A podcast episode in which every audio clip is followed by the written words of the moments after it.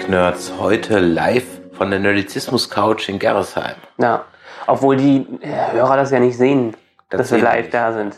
Die hören uns immer nur zu zweit. Manchmal denken sie, manchmal hören sie sich besser an, manchmal hören sie sich schlechter an. Ja, heute werden wir ein bisschen halliger sein, weil wir einfach hier im Nerdizismus Wohnzimmer sitzen. Jetzt haben wir aber vorgegriffen. Guck mal, wir haben vielleicht auch neue Leute da, die gar nicht wissen, wer wir sind. Also ich bin der Nerdizist Chris und mich mehr, mit mir ist der Michael. Holla. Alle zwei Wochen besprechen wir hier in Track Nerds Star Trek Discovery die erste Staffel, immer zwei Folgen. Bevor wir einsteigen in diese doch durchaus, ich sag mal, diskutablen Folgen, hier noch ein paar Hinweise, wo ihr uns finden könnt, wenn unser Server gerade mal nicht wieder ein, seinen Dienst quittiert. Ihr findet Nerdizismus und die Track Nerds auf Facebook, auf Twitter, auf Instagram, immer unter dem Channelnamen Nerdizismus. Nerdizismus.de ist unsere Webseite, info at nerdizismus.de die E-Mail-Adresse, an die ihr Kommentare schicken könnt oder ihr postet einfach direkt hier unter diesen Post von dieser Episode. So, steigen wir mal ein. Eine Episode 10 von Star Trek Discovery, nachdem wir den Cliffhanger hatten. Regie hat Jonathan Frakes geführt, wie Ja. ich im Vorspann gerade noch mal gesehen habe.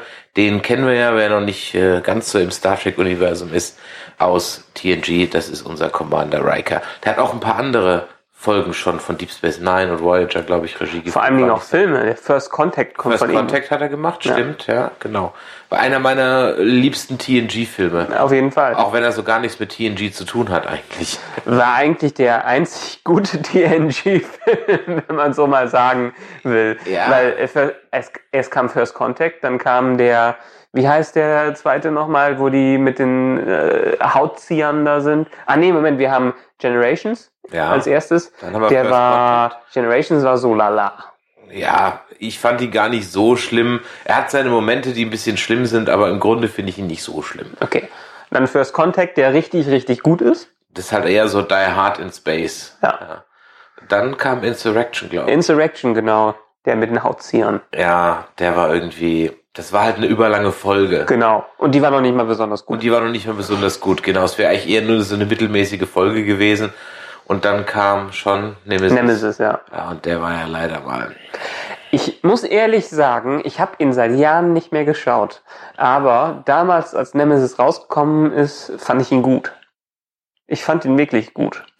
Ich fand das Ende so unbefriedigend. Mit, mit Data, der dann irgendwie sich so völlig sinnlos geopfert wird. Und dann diese Before-Nummer war komplett albern. Na. Man hat ja nie erfahren, warum dieser plötzlich noch mehr vorhandene Data-Prototyp plötzlich da in der Wüste rumliegt. Ja. Und, und, und Picard ist halt auch so völlig out. Nein, Moment, das war doch von äh, Shinson. Das war von Shinson so inszeniert. Ah, Das ist doch dämlich, wieso Licht. Also es macht überhaupt keinen Sinn. Der, äh, ähm, also sagen die an dem Film, ich habe echt lange nicht mehr gesehen, aber im Film sagen, äh, sagen die, die haben dieses Signal auf, Ja, äh, aber das hat mit Shinson überhaupt nichts zu tun. Doch, und Shinson hat das da, hat den Data, den äh, Before da hingelegt, damit der äh, das Ganze da die Enterprise infil- infiltrieren kann. Okay, dann weiß ich das nicht mehr. Aber auf jeden Fall fand ich den ganzen Plot. Und, aber am schlimmsten fand ich eigentlich die ähm, Picard in dem Wüstenbuggy. Das war sowas von out of character. Das war so, oh, und dann, dann, dann zufälligerweise kommen dann die, die Aliens haben dann auch Wüstenbuggies, ja. Das ist wie so eine James Bond Verfolgungsjagd. Mad Max. Nee, aber das war eher wie so eine James Bond Verfolgungsjagd, wo die Bösewichte immer genau das haben für die Superwaffe, die James Bond gerade dabei hat. Also wenn er halt auf Skiern unterwegs ist, dann greifen die halt auch mit Skiern an. Ja. Ja, und so. Also egal. Wir sind ja nicht da, um jetzt Ja. über die Star Trek Filme zu reden. Ähm, wenn ihr da unsere Tops und Flops hören wollt, dann könnt ihr das äh, tun in der letzten Folge Track Nerds. Da haben wir nämlich unsere Star Tops und Track Flops mal zusammengefasst.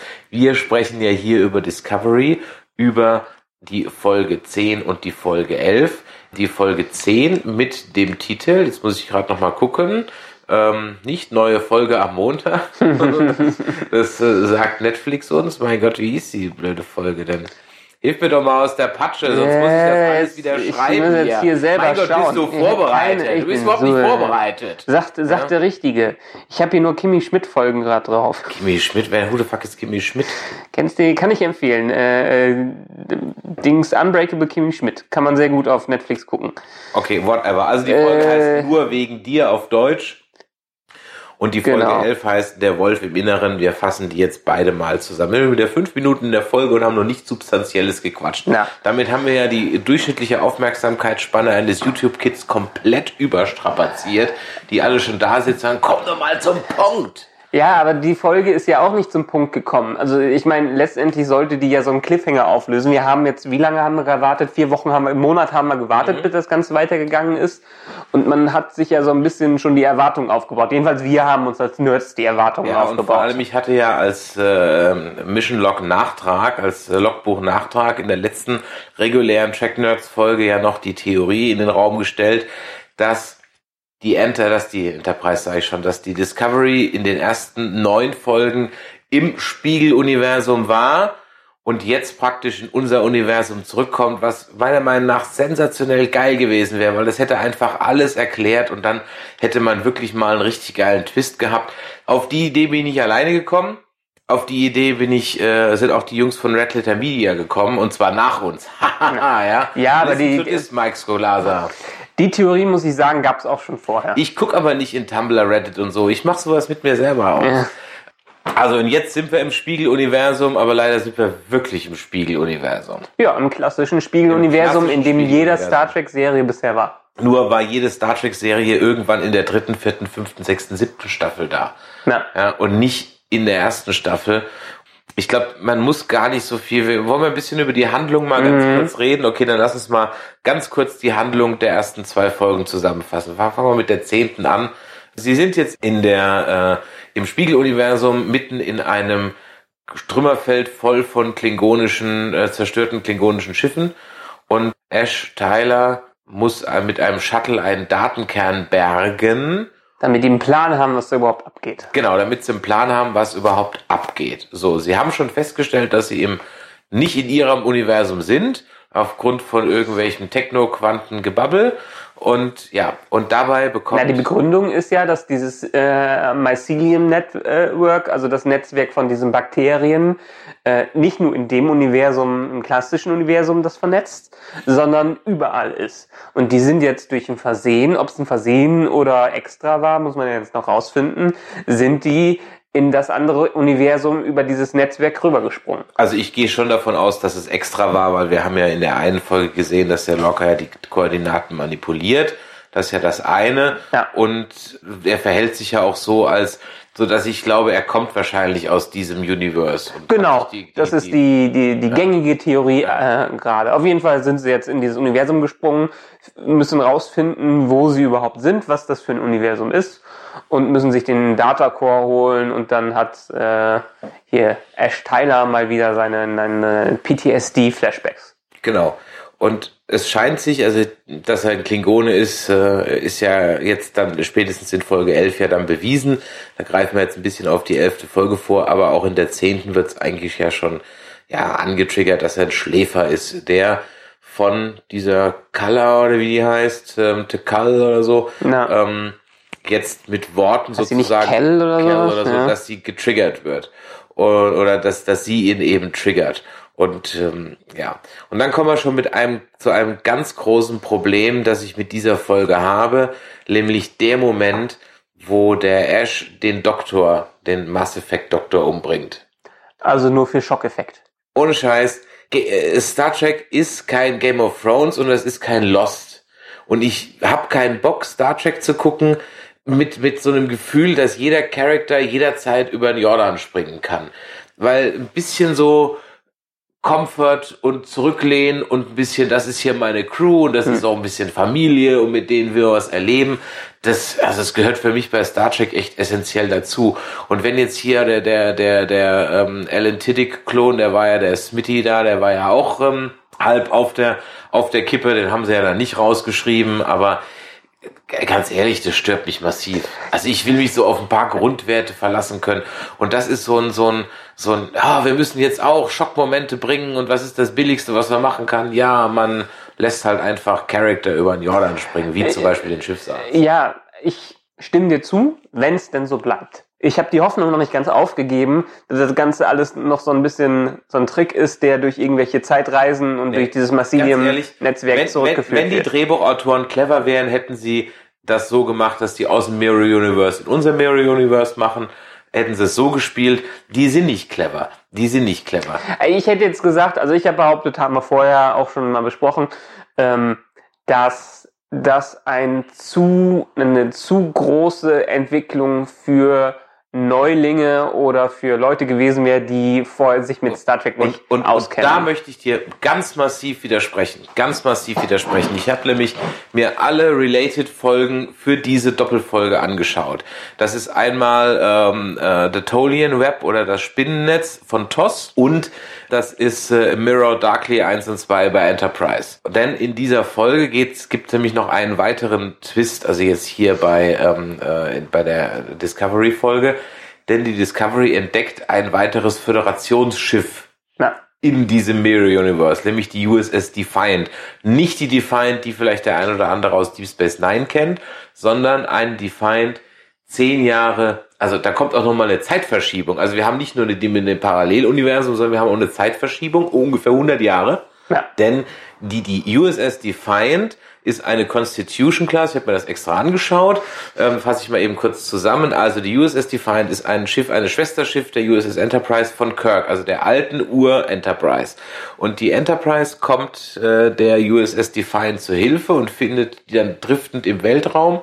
Und an Bord haben sich alle umgebracht. Gegenseitig. Und plötzlich löst das Schiff sich auf. Und Kirk ist verschwunden und das Schiff ist verschwunden. Die Folge an sich ist eigentlich ziemlich dämlich. Die ist wirklich nicht gut. Aber es gibt zwei interessante Aspekte, die ähm, in dieser Folge halt relevant sind.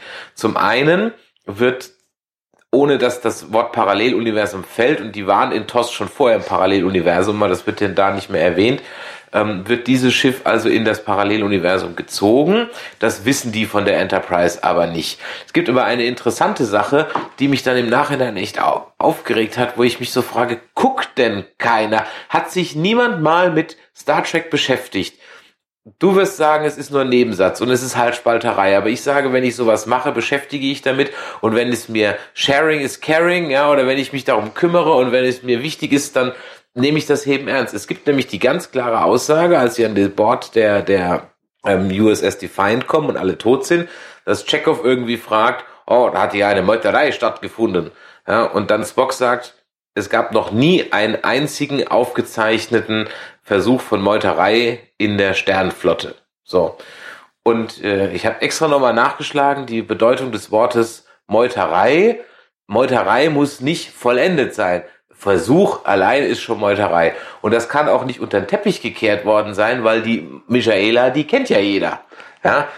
Also, ganz ehrlich, das mag nur ein Nebensatz sein, aber darauf halt seine kompletten Hauptcharakter zu basieren, auf einem offensichtlichen Cannonball, finde ich einfach scheiße. Das ist für mich nicht, nicht, da hat sich jemand keine Mühe gegeben. Ich würde da also ich würde es aus zwei äh, äh, Sichtweisen sehen. Einmal, entweder haben sie es bewusst so gemacht, haben das in Kauf genommen und haben auch gesagt, also ich weiß, dass Aber halt ohne Not. ohne Not, ja. Aber dann ist es die Konsequenz, dass es ein Marketing-Stunt ist. Haben wir schon in den Folgen davor mal äh, so gesagt, aus Marketinggründen haben sie es jetzt so nah am Original Kirk gemacht. Wir hatten jetzt 2009 die Reboots, äh, die erfolgreiche Filme waren, also ist Kirk und Co. wieder im Bewusstsein drin. Heißt, man kann es gut davor machen, dass das 100 Jahre davor sind, das lässt sich gut verkaufen und dann ist es ja diese Halbschwester von Zehn Jahre äh, äh, zehn, zehn Jahre, dann ist ja die Halbschwester von, äh, von Spock, äh, was auch die Leute wieder hinkriegen und die Verbindung hinkriegen.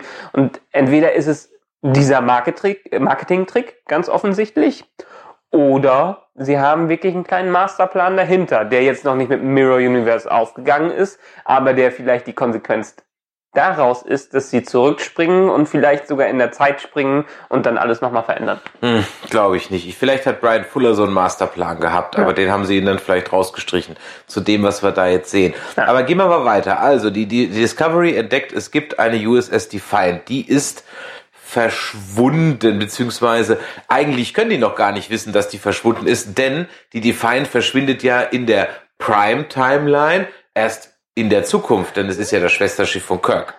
So, pass auf, Äh, jetzt wird's ja. nämlich tricky. So, dann reist also die USS Defiant in dieser Folge, TOS-Folge, ins Paralleluniversum, Ja. ohne dass in der TOS-Folge erwähnt wird, dass es Paralleluniversum ist. Wo taucht die auf?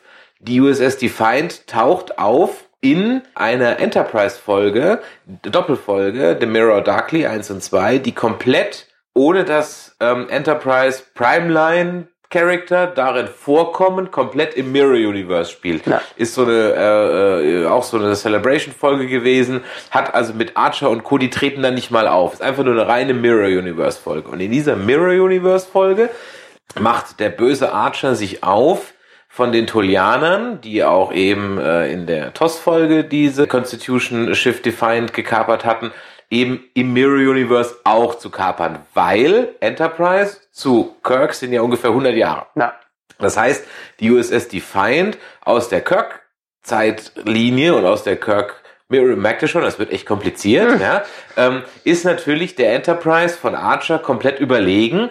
Und da wir ja äh, diese faschistische ähm, und auf Gewalt ausgebautes terranische Imperium haben, dass da übrigens noch alle äh, Rassen durchaus als Poolmitglieder vereint, will er eben dieses Schiff, die USS äh, Defiant halt kapern, weil er dann äh, ja, Chef vom Ganzen wäre, weil er einfach das überlegenste Schiff hat. So, lange Rede, kurzer Sinn, sie können das dann kapern, die halbe Crew geht hops. Am Ende wird, und jetzt kommt eigentlich der Clou an der Sache, der Archer, nachdem er das Schiff also äh, gekapert hat und sich selbst zum Imperator ausgerufen hat, weil er einfach das mächtigste Schiff hat, von Hoshisato gekillt und sie ruft sich da selbst zur neuen Imperatorin aus. Hoshisato, Asiatin, Michelle Yeoh, Asiatin, zeitmäßig, das müsste jetzt eigentlich deren Tochter sein.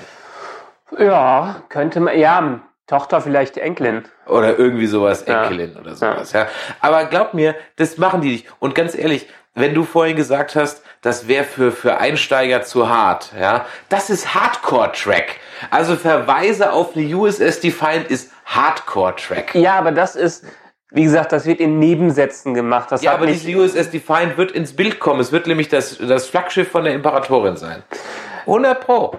Okay, aber letztendlich würde ich behaupten, das ist etwas, was man gut hiermit erklären kann und das ist so eine typische Story, wir müssen jetzt nach Hause wiederkommen, ähnlich wie es bei Voyager war. Sie müssen jetzt sich retten, aus dem Universum wieder zurückzukommen. Wenn man jetzt gesagt hätte, also wie hätten die das denn, wie hätte man das dem Zuschauer jetzt vermitteln können, dass die jetzt, wenn nach, nach deiner Theorie gehen, eigentlich im Mirror Universe waren und jetzt in die Haupt, das Hauptuniversum von Star Trek rein. Naja, indem ich in dem Hauptuniversum, in das sie gekommen wären, auf die Visuals gesetzt hätte, ja, die man kennt. Ja, auf bekannteres Schiffdesign, nicht ganz so eckig wie da, auf Uniformen, die schon eher Richtung Kirk gehen, etc. pp. Ich hätte mich halt optisch dem Ganzen angenähert schon mal. Dann hätte ich die optischen Unterschiede. Ich hätte dann auch alte Klingonen wieder reingebracht. Was wäre dann dann die Story gewesen, dass die hätte es eine Episode gemacht, in der die versuchen dann in ihr Universum wieder zurückzukommen, aber wären in der Folge jetzt im quasi klassischen Star Trek gewesen. Die werden dann im klassischen, also ich hätte es dann vielleicht, keine Ahnung, genau habe ich es mir nicht ausgedacht, aber ich würde es dann vielleicht so machen, die sind im, weil wir müssen ja irgendwie erklären, warum der Sporenantrieb der Föderation irgendwann nicht mehr zur Verfügung steht. Ja. Ja?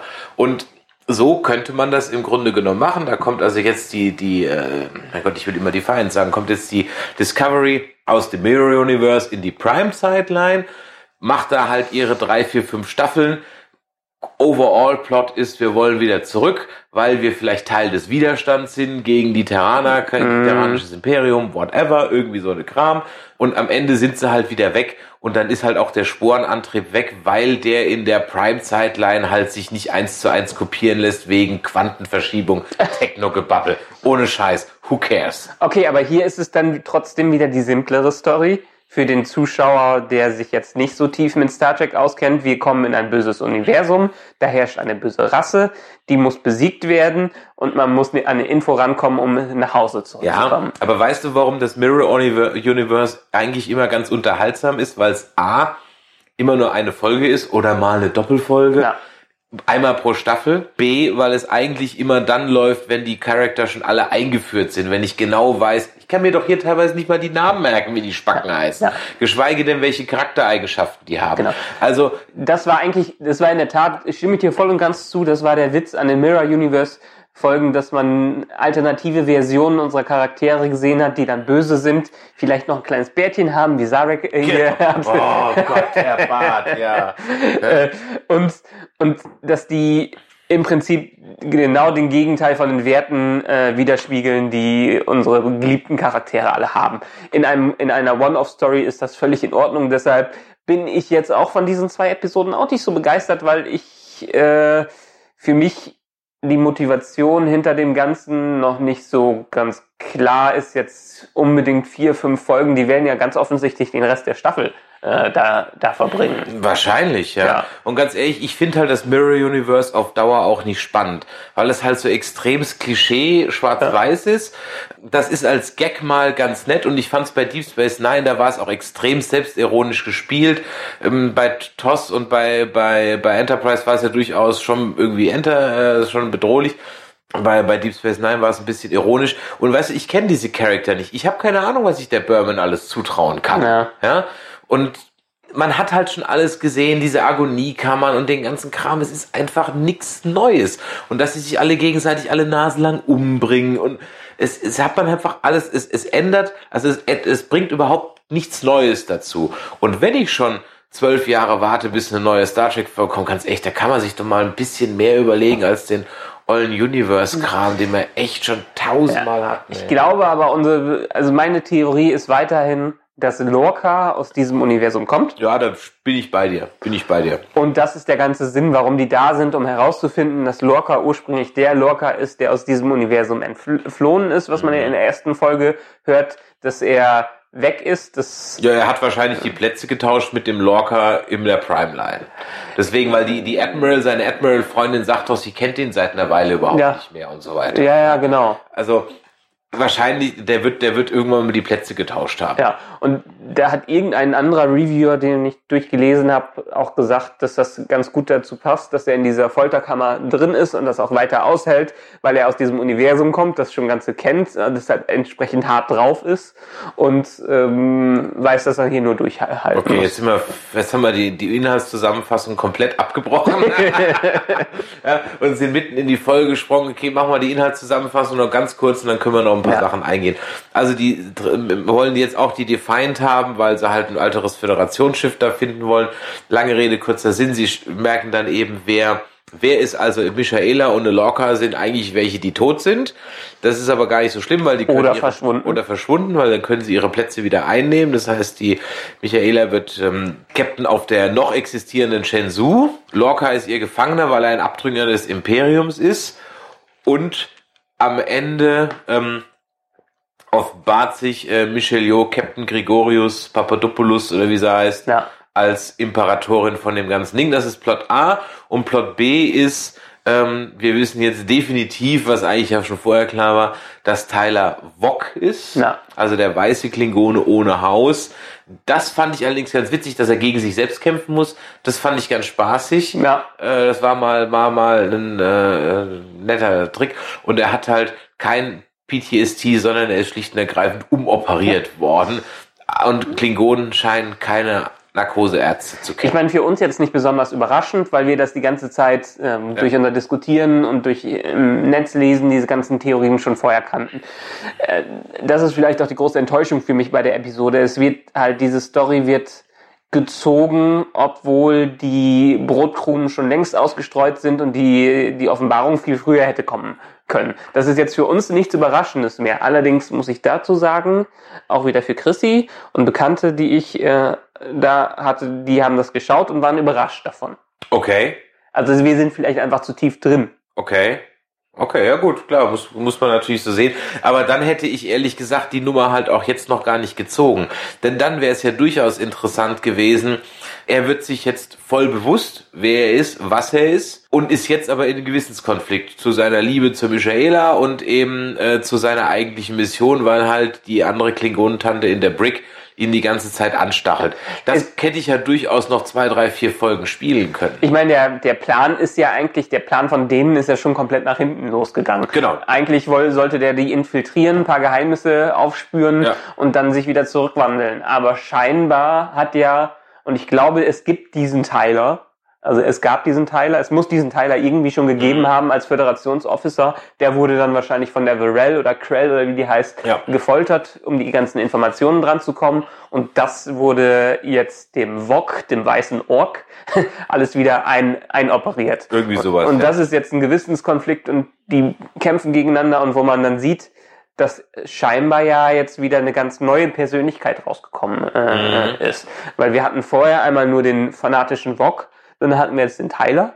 Ja. Und jetzt äh, wird er sich klar, okay, ich bin Wok und ich bin Tyler. Ich kann Ja. Tyler nicht ganz abschütteln, ich kann aber auch Wok nicht ganz abschütteln, aber ich gehe jetzt nach Woks Plan. Mhm. Aber letztendlich geht er trotzdem nach hinten los, weil äh, wenn sie es richtig gemacht hätten und der so ein Sleeper Agent gewesen wäre, der immer wieder hervorkommt, dann hätte er viel besser die Informationen weitervermitteln äh, können. Weil jetzt kann er ja eigentlich nichts mehr machen. Er ist auf der äh, Brick gefangen, die Frau ist auf der Brick gefangen, außer wenn die Hauptcharaktere mal wieder komplett inkompetent sind, Ja, können und, die und, und, und einfach alle Gefangenen entlassen und permanent die jegliche Schutz, Schutzschilde einfach immer runterlassen. Genau, die werden wahrscheinlich irgendwie angegriffen, sind im Kampf und dann gehen Ja. die Schutzfelder äh, weg und dann können die ent entkommen und dadurch äh, hat der Wok wieder seine Macht, um das klingonische Imperium zu vereinen. Auch so ein Ding, ganz ehrlich, wo ich gerade Captain Tilly sehe, ja. Ähm, das Spiegelbild, also bei Picard haben sie noch Spiegel, scheint sie nicht durchgesetzt zu haben, Hologramme als Spiegel. Ist mal wieder zurückgegangen, wir machen doch wieder einen klassischen Glasspiegel. Ja. Der- das ist einfach alles so inkonsequent. den, den Effekt finde ich ja ganz cool. Ja. Also der Effekt ist, ist ganz nett, aber es ist in der Tat so, das ist dann wieder halt die Grunddiskussion, dann hätte man es doch in die Zukunft versetzen. Ja, also Ja. je länger ich es gucke und nochmal ganz ehrlich, im Gegensatz zu The Walking Dead oder so bin ich, ist es hier wirklich keine Hassliebe. Ich gucke es eigentlich ganz gerne. Ja. Aber es, ich gucke es auch teilweise mit dem Kopfschütteln, wo ich mir denke, hey, das ist eigentlich so ganz cool. Und so eine Folge in der vierten, fünften Staffel, wenn alle Charakter wirklich etabliert sind und sie einem auch ans Herz gewachsen sind, weil es vielleicht auch Charaktere sind, die einem ans Herz wachsen wollen. Und wenn nach vier Staffeln der Captain da wiederkommt als äh, oberster Genau, Imperator. wie auch immer, Ja. dann ist das ja alles super. Aber doch nicht, wenn ich gerade mal drin bin, ich überhaupt noch nicht weiß, wer wer ist und, und dann, also das ganz ehrlich, ich, da würde mich nicht wundern, wenn viele Leute da jetzt aussteigen, weil sie das einfach gar nicht mehr, Genau. mehr, mehr checken. Ja, also sie bist kaum, du bist gerade mal in der Serie, guck mal, das sind zehn Folgen. Äh, früher hatte eine Staffel 24 Folgen. Äh, da bist du ja gerade mal drin. Ja, ich meine, ein klein bisschen funktioniert's. Ja, man sieht ja hier, wie äh, äh, Tilly, Leutnant äh, Tilly, die Szene ist ja ganz lustig. Ja, das versucht, ist alles böse zu sein. ganz, ganz witzig, das stimmt schon. Und ich meine, ein paar Sachen kriegen sie ja hin, aber wie du eben schon gesagt hast, äh, das ist einfach zu früh. Es wäre effektiver gewesen, wenn es in späteren Staffeln gekommen wäre, diese Storyline. Aber das haben sie wahrscheinlich hier schon eingebaut, weil der ursprüngliche Plan für die Serie ja mal war, eine Staffel, eine Story und eine äh, und dann springen wir zu einer ganz anderen Zeitlinie. So, und das würde ja durchaus wieder funktionieren. Also wenn man jetzt das Ganze sowieso als Anthology-Serie gemacht hätte, was sie ja leider nicht tun. Aber dann wäre es ja durchaus witzig gewesen, wir erzählen mal eine Staffel lang die Geschichte eines Föderationsschiffs im Mirror Universe. Ja. Eine Staffel lang. Okay, von mir aus. Ja, und danach Feierabend geht's mit irgendjemand anders weiter. Ah, Aber, äh, ich habe übrigens noch ein paar nette Fakten eigentlich zu diesem ganzen, zu dieser ganzen Ash und Tyler Geschichte. Dann raus damit. Weil der äh, Schauspieler, ich meine, wir haben auch in den vorherigen Episoden mal drüber geredet, über die Theorie, dass Ash gleich Vog ist, Mhm. weil auch bei IMDb und so stand, dass der Schauspiel, dass klar war, dass es diesen Schauspieler hinter dem Vog eigentlich gar nicht gibt. Das war irgendwie so ein italienischer Fantasiename oder sowas. Ja, es ne? war kein, äh, es ist kein Inter äh, Fantasiename, das ist ja das Clevere. Okay. Ähm, die haben sich den Namen entsprechend ausgesucht und das ist der Familienname von dem Vater von dem Schauspieler. Okay. Und der äh, Vater von dem Schauspieler war wohl auch in seiner Zeit ein ganz bekannter Filmstar. Okay. Das ist der, äh, der heißt ja Shazad Latif. Mhm. Ich kann jetzt nur sagen, ist Indien wahrscheinlich oder so Okay, und sieht ja, ja indisch ja, aus. ja. Und der hat äh, sich extra den Nachnamen von seinem Vater für die Kunstfigur ausgewählt, Okay. äh, um das zu sein. Und ursprünglich wurde der Schauspieler Nämlich auch äh, für die äh, Rolle des, wie hieß er, Koll oder so, der am Anfang gestorben ist. Kufma. Der Kufma. Mhm. Ja, ich hatte irgendwas anderes gelesen. Ich Oder glaub- meinst du, der Kufma war der erste, war ja der, nee, er, er- wurde Oder- für er wurde für Koll. also äh, den, den, okay, diesen anderen Heerführer, der in Genau. der vierten, fünften Folge dann geschaut Da wurde er eigentlich erst gecastet. Okay. Dann, das hat aber nicht lange gedauert, und dann haben sie ihn recht schnell in diese Vogue-Tyler-Rolle reingemacht. Um Okay. versuchen, das zu verbergen, dass er derjenige ist, haben sie entsprechend das äh, bei IMDb verschleiert und nicht gesagt, haben aber sich auch schon gedacht, ich meine, wir leben in einer Welt, wo Fans vor dem Ende der, nach der ersten Folge von Westworld den ganzen Kniff von Westworld rausbekommen. Während der normale Zuschauer dann am Ende von dieser Serie überrascht ist, sind die Fans, haben es nach einer Folge rausgefunden, was eigentlich der Twist an dem Ganzen ist und was die ganze Geschichte ist und alles steht schon im Internet. Also hatten es hier auch nicht wirklich geheim halten äh, können und die Fans sind relativ schnell drauf gekommen. Echt? Man konnte nach der ersten Folge Westworld Ja, oder nach zwei, nach zwei, drei Folgen haben alle schon rausgefunden, dass William der Man in Black ist. Ja, okay, gut. Das, das, keine Ahnung, kann jetzt nicht sagen, welche Folge es war, aber das war relativ schnell klar. Ich sag mal, vielleicht nach vier, fünf Folgen oder später. Es gab einen Moment, Ja. da war es völlig klar. Aber wenn du das im Normalen, also wenn du das früher geguckt hättest, hättest du vielleicht ein bisschen drüber nachgedacht, aber er hätte ja nie das Internet gehabt mit den ganzen Theorien dahin und Aber, her. aber jetzt mal ohne Scheiß. Brauche ich denn, also, ich weiß nicht, muss ich denn zu jeder Serie jetzt Theorien entwickeln? Kann ich nicht einfach nur mal eine Serie gucken? Ja, dann macht unser ganzer Podcast hier keinen Sinn. Ja doch, dann würde man es anders machen. Ich meine, es gibt ja auch viele Star Trek Podcasts da draußen, die machen so ein Rewatch und gucken sich das halt auch nochmal an und sprechen ja dann ganz anders äh, drüber. Zum Beispiel die moralischen Implikationen heutzutage noch, noch, noch Bestand haben, wenn halt so eine Folge 30, 40 Jahre auf dem Buckel hat. Ja. Ich meine, das ist vielleicht auch ein Podcast, der unter Umständen gar keinen Spaß mehr macht, in 4, 5, 6, 7, 8 Jahren zu hören, wenn das irgendwie mal jemand nachträglich hört, weil dann vielleicht auch äh, die Folge gar nicht mehr so präsent ist. Das mag ja sein.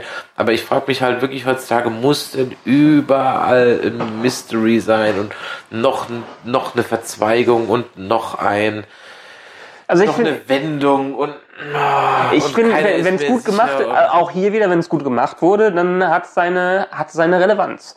Und ich finde, ein paar Sachen sind, also ein paar Dinge sind hier in Discovery schon ganz gut gemacht. Wenn es am Ende jetzt wirklich rauskommen sollte, dass Lorca äh, aus dem Mirror Universe stammt und das nicht nur eine Geschichte ist, die sie Fans aufgebauscht haben, dann finde ich das ja einen ganz cleveren Plot-Twist, der auch ganz gut funktionieren äh, könnte. Und ich mag es eigentlich an, heutzutage an den Serien, dass man so viele Theorien, dass man sich Gedanken drüber machen kann und äh, dass ein Mystery-Element dr mit drin ist. Ich habe sowas wie Lost geliebt wo es das, äh, es hat ja nicht mit Lost angefangen, aber Lost war einer so dieser Höhepunkte, äh, wo, wo Fans Theorien entwickelt haben, wie ist das Ende der Serie, wo am Ende dann rauskam, Es äh, gibt die hatten gar keinen, Ja. die hatten gar keinen und, Masterplan. und, ja, und, und ja, und da habe ich halt Angst. Vielleicht habe ich auch das so, die Angst davor. Ich habe zum Beispiel, ich schweife jetzt ein bisschen ab, aber ich habe heute noch mal ein Interview gelesen, das mache ich auch noch mal in einem anderen Nerdizismus-Podcast, aber ich erwähne es mal kurz noch mal ein Interview gelesen mit Ryan Johnson. Und ganz ehrlich, das, das, wenn du das liest,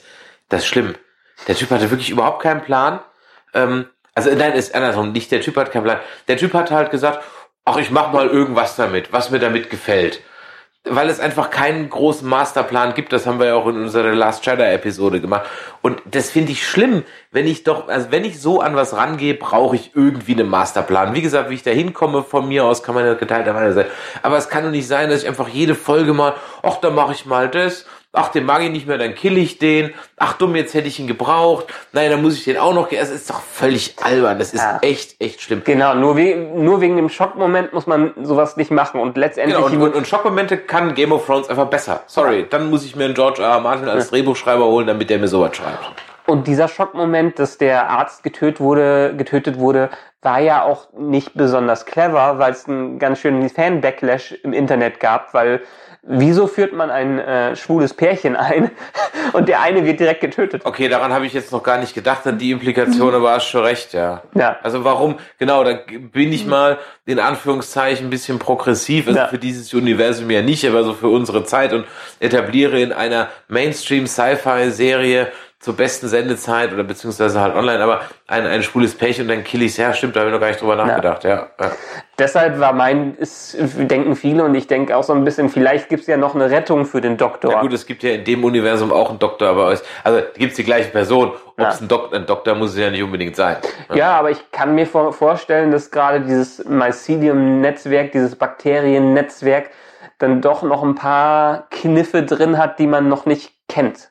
Okay, das ist halt alles Kai aus der Kiste dann. Ja. Findest du das Holzbett, was, äh, was die haben, nicht auch komisch? Ich finde das Holzbett voll unpassend. Was, Habe ich noch gar nicht drauf geachtet. Das ist ein Holzbett, ne? Ja, so ein stinknormales Ikea-Bett. Ich Ja. finde das irgendwie, und auch, ey, Badewanne im gleichen Zimmer, will ich ja, gut, okay, aber Gut, Das das, pa- das passt aber jetzt auch wieder zu den Terranern.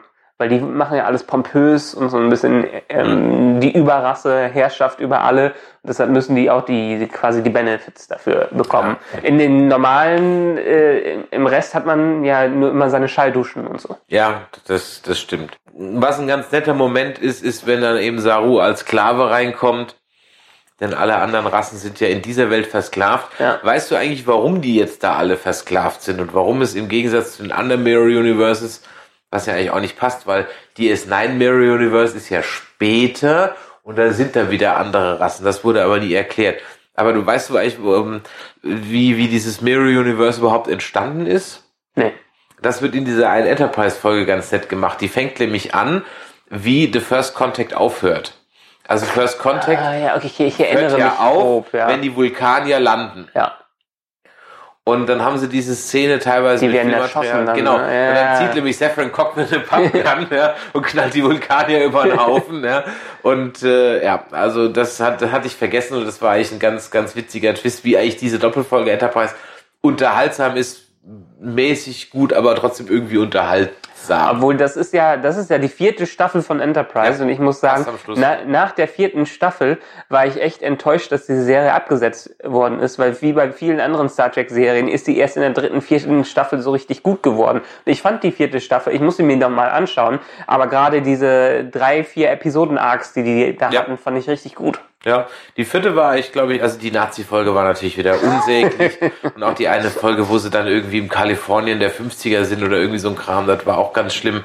Aber grundsätzlich war die eigentlich, war die echt ganz gut. Und ja, wie du sagst, es kam gerade in Schwung und dann wird's halt gekillt. Ja. Und ja, apropos killen, wir lassen ja nebenher immer die Folge laufen. Hast du kurzzeitig die Hoffnung gehabt, dass sie den Tyler auch wirklich killen? Nee. Ja, ich hatte sie kurzzeitig. Also als sie, als sie ihm in den Magen geschlagen hat, wusste ich, okay, die schlägt ihm jetzt nicht ohne Grund in den Magen, Ja. irgendwas hat sie zugesteckt. Ja, da, dann war es klar. Aber so kurzzeitig hatte ich so die Hoffnung, komm, jetzt habt ihr schon den Doktor gekillt, dann könnt ihr ihn auch noch killen. Weil eigentlich, ihr braucht ihn jetzt ja nicht mehr. Ja, äh, nein, das ist eigentlich der Haupt, das ist der Hauptbösewicht dieser Staffel und der wird nicht einfach in einem Nebensatz gekillt. Ist das für dich der Hauptbösewicht dieser Staffel? Ja, man hat doch sonst niemanden an. Ja, weil man, man alle nach drei, vier Folgen. der Tekufma wurde In getötet. der ersten Folge. Ja, dann hatte man Wok, der verschwunden ist, Ja. weil man jetzt weiß, dass Ash Tyler Dann hast du äh, den war. Goll gehabt, der in der fünften Folge, sechsten Folge hops gegangen. Genau. Aber hier hat man ja eigentlich, Jetzt ist du den der seit der. Jetzt hat man den ja gut, ist auch, aber der Hauptbösewicht bleibt er, weil er die ganze Zeit da ist und er den Konflikt mit den Klingonen von Anfang an Vergiss mitbekommen Harry hat. Mudd nicht. Ja. Auch ein Ja, aber Harry Mudd ist- eingeführter Charakter, den kein Mensch wieder braucht und der auch wahrscheinlich nie wieder kommen wird. Aber dieser, dieser, letztendlich geht's ja die ganze Zeit, eigentlich ging es um den äh, äh, Krieg der Klingonen gegen die Föderation. Und ähm, der besteht ja immer noch. Und obwohl wir gedacht haben, äh, bev bevor der Cliffhanger war, äh, hat sich ja so angefühlt, ja, der Krieg ist jetzt vorbei. ja, genau.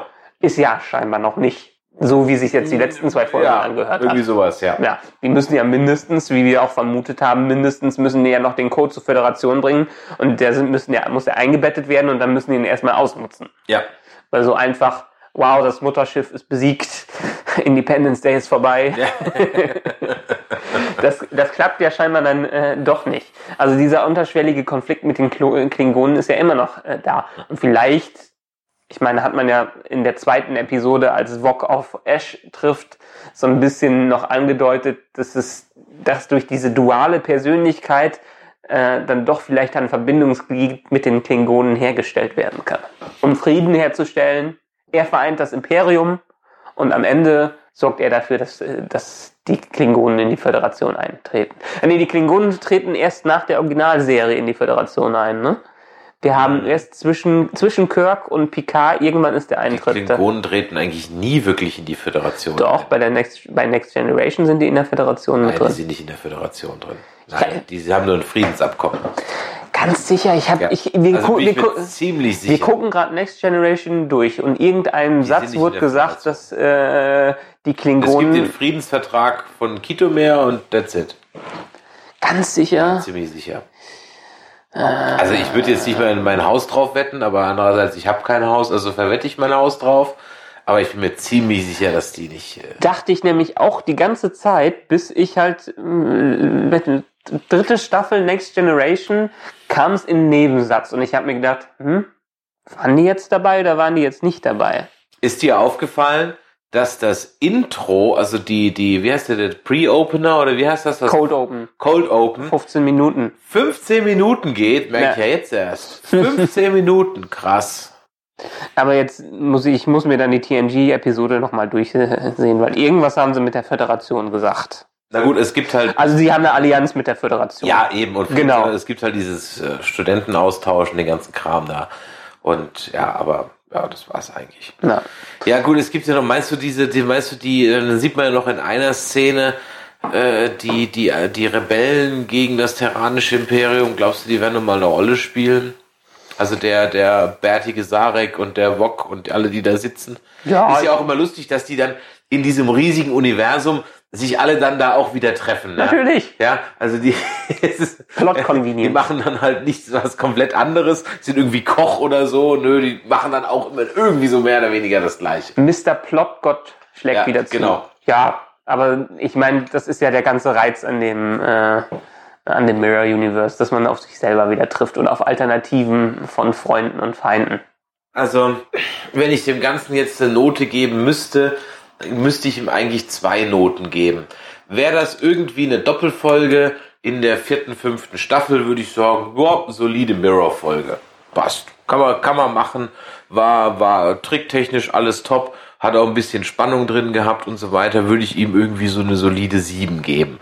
Jetzt an der Stelle der Geschichte finde ich es komplett unpassend, bringt uns nicht wirklich voran. All das, was man hier erfährt, hätte man auch im, also in der normalen Zeitlinie erzählen müssen. Man braucht das Mirror Universe, also das Mirror Univer- Universe an dieser Stelle bringt die, nichts an Mehrwert. Ich sage ja, der Mehrwert dass- wird sein, wenn locker. Genau, das ist das, das, ist das Einzige. Und dafür ist es dann aber halt irgendwie verschenkt. Weiß ich nicht. Vielleicht ist es, vielleicht ist einerseits der Mehrwert äh, locker, der nächste Mehrwert ist, der nächste Bonus ist, dass Burnham mit der Tatsache abschließt, äh, dass sie ja für den Tod ihres Captains verantwortlich ist. Weil letztendlich muss sie sich ja dem Imperator gegenüberstellen. Mhm. Und vielleicht gibt's da noch eine Art Befreiung, sie schließt mit dem Ganzen ab. Ja, vielleicht. Vielleicht wird sie auch, weil sie sich so bewährt hat, im Mirror Universe dann wieder in ihren alten Rang gesetzt oder so. Oder zumindest kriegt sie dann ihren ersten Pin wieder oder so Mhm. irgendwas. Ja. So ein bisschen. Was mich wundert ist, eigentlich müsste doch der Saru die ganze Zeit mit Gefahrganglien, aber der müsste doch einen Mörderständer haben oder? Aber die springen überhaupt nicht an. Und von dem Sklaven Saru Doch, die sind bei an- angesprungen, als Tyler reinkam in den Raum. aber nicht in den Dopp- nicht in der Doch, Doppel- in den War Doppelfolge. das in der Folge? Ja. Einmal sind die angesprungen. Ja. Einmal, ja. In der ersten Folge, bevor die sich aufmachen, ins, aufs andere Schiff rüber zu wechseln, kommt Tyler ganz, äh, das ist die zweite Folge, Dann ganz wird rein, ich, ich habe die Szene vor mir, aber war das Ja. in den zwei Folgen? Ja, ja, das Okay. war in den zwei Folgen. Okay. Und dann gingen die Ganglien hoch und er hat sich selber schon gewundert, was jetzt los ist. Okay. Obwohl, wenn er einigermaßen clever wäre, würde er sagen, da kommt jetzt ein Typ rein und deshalb gehen die Dinger hoch. Erstens das, oder äh, zumindest in diesem Universe mit, mit, mit dieser Backstory von dem terranischen Imperium müsste echt die ganze Zeit hochgehen. Und, und letztendlich, er ist, aber kein Wunder, dass die Spezies von ihm nicht so verbreitet ist, Ja. wenn er auf sowas nicht kommt. Ja. Hast du eigentlich das, das Technobubble von Tilly und ihm verstanden? Warum die jetzt den Stamets retten können wollen? Ja, also so ein bisschen. Gibt, da gibt's ja, also sie wollen ihn wieder mit dem Myzen-Netzwerk verbinden. Nein, er ist da drin quasi verschwunden, Also sein mehr Geist oder ist da drin verschwunden Ja. oder was? Okay. Ja. Habe ich so verstanden. Und dann trifft er ja das doppelte Ich von sich kurzzeitig. Genau, Warum ganz am das Ende. jetzt vor dem Er hat übrigens einen Spiegel in seinem Bad. ja, Inkonsequenz, ich höre Ja, gut, ist genauso wie wir heutzutage einen Spiegel haben, die Hälfte der Leute aber nur noch ihr Smartphone als Schminkspiegel benutzt. Ich schmink mich nicht. Wenn du das machst mit, mit, mit, mit dem Smartphone, dann sprich bitte nur für dich. Ja, was, also ich gebe ihm, wie gesagt, ich gebe, ohne Schein, ich gebe dir jetzt echt nur eine 5, weil ich das Ja. komplett unpassend fand und ich bin, ich weiß nicht, wo es hinführt und vor allem stört mich halt, wie gesagt, dass hier eins auf, einen auf Game of Thrones und Lost und keine Ahnung was und das ist in meinem Wohlfühluniversum Star Trek, weil es was ja immer noch was ist, wo ich gerne, weißt du, nehm, äh, welches Schiff würdest du, auf welchem Schiff würdest du gerne sein? Sagt eigentlich fast jeder Enterprise D. Ja. Ja, wenn ich drüber nachdenke, Fast niemand, der nicht Enterprise D sagt. ich meine, es ist wäre bestimmt cool, mal ein bisschen auf DS9 rumzulaufen, aber die Enterprise ist halt, die erforscht alles. Ja, eben. Ja. Und die Discovery heißt sogar so. Ja. Und sie erforscht nix.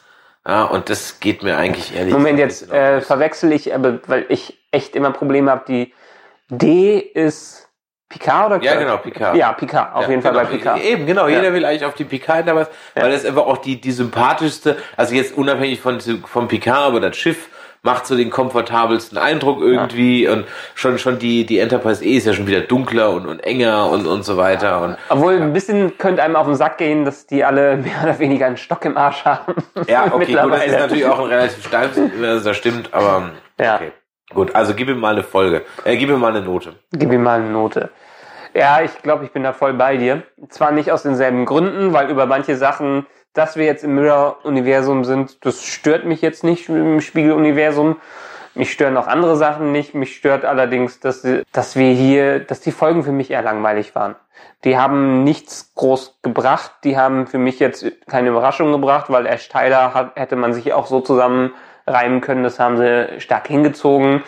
Und es ist im Endeffekt auch nicht wirklich viel passiert. Das, was wir jetzt in zwei Episoden gesehen haben, das ist zehn Minuten von einer normalen Mirror Universe Folge. Ja.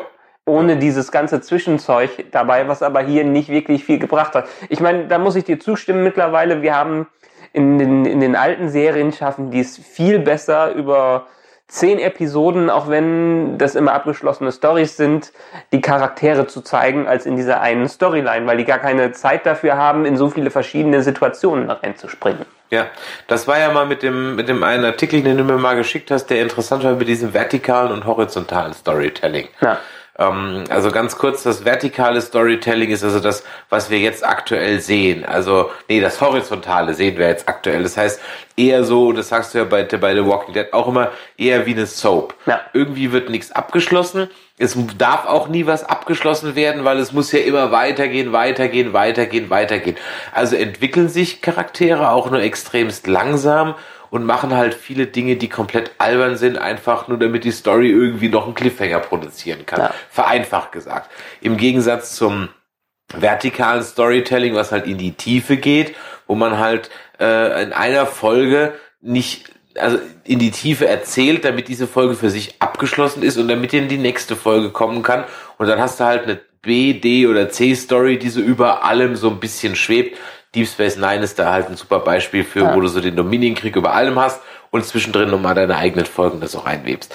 Ja. Und ganz ehrlich, ich halte das immer noch für eine gute Erzählform, vielleicht nicht ganz so Planet of the Week mäßig, okay. Aber es passiert dann einfach nichts. Und das hier geht's ja noch, aber The Walking Dead ist halt wirklich das extremst Beispiel, wo es so auf die Spitze getrieben haben, einfach drei Staffeln lang nichts passiert. Ja. Auch hier gilt wieder, es kommt ganz auf die Autoren und die Macher dahinter drauf an. Es kann funktionieren. Ähm, bestes Beispiel für mich immer noch als eine der besten Serien, die es überhaupt gibt, Breaking Bad. Über fünf Staffeln klappt diese eine Story, in der sich alles entwickelt und da man aber auch kleine S- S- S- Storystränge hat. Großartig. Das ist wie ein einzigartiges Buch, was man liest. Es funktioniert super. Game of Thrones bedingt, da funktionieren die Bücher teilweise besser, Ja. also kriegen sie das auch äh, gut hin. Aber hier, ich weiß nicht, was fehlt, also das Potenzial dafür ist da. Trotzdem haben, erfahren wir in, wir sind, das zehnte Folge, zehnte, elfte, Elfte Folge, Folge. in elf Folgen Breaking Bad mehr über die Charaktere und Charaktertiefe als hier in Discovery. Ja.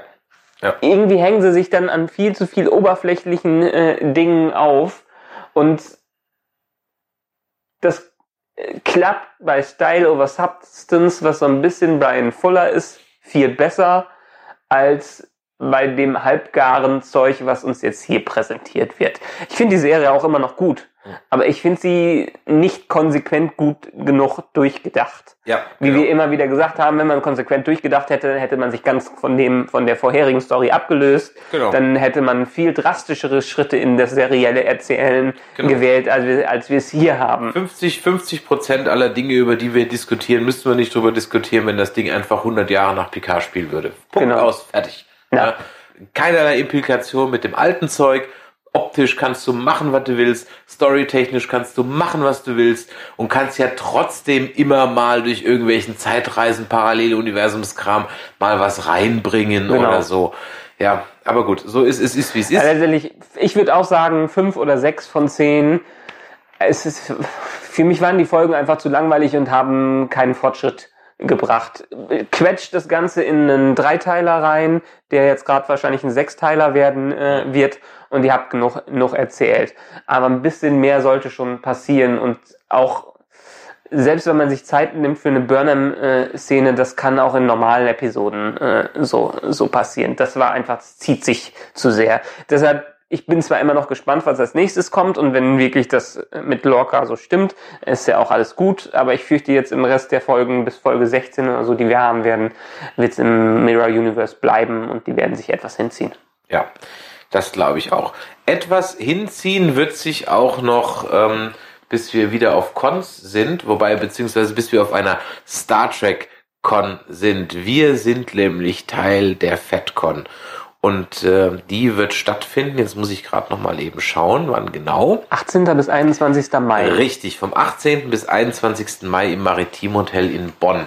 Dieses Jahr ist es relativ zwiegespalten, denn es wird wahrscheinlich eine Battle hinauslaufen zwischen äh, Star Trek Schauspielern und Battlestar Galactica Schauspielern. Ja. Scheint sich also 50-50 und, zwischendrin so ein paar Stargate-Typen. Richard Dean Anderson ist da, Colonel Jack O'Neill und natürlich MacGyver himself. Oh, Wir sind Teil des Programms zweimal und zwar wird es einmal geben einen Castblast. Da werden die Track Nerds ja die bekanntesten und beliebtesten Star Trek Podcasts auf der Bühne begrüßen dürfen.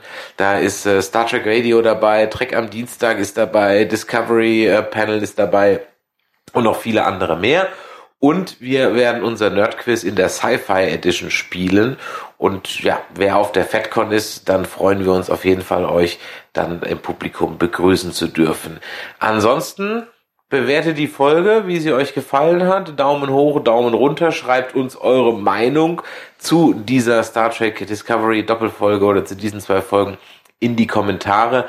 Glaubt ihr, ob der Lorca wirklich aus dem Mir- Mirror Universe kommt? Wie findet ihr diese Entscheidung?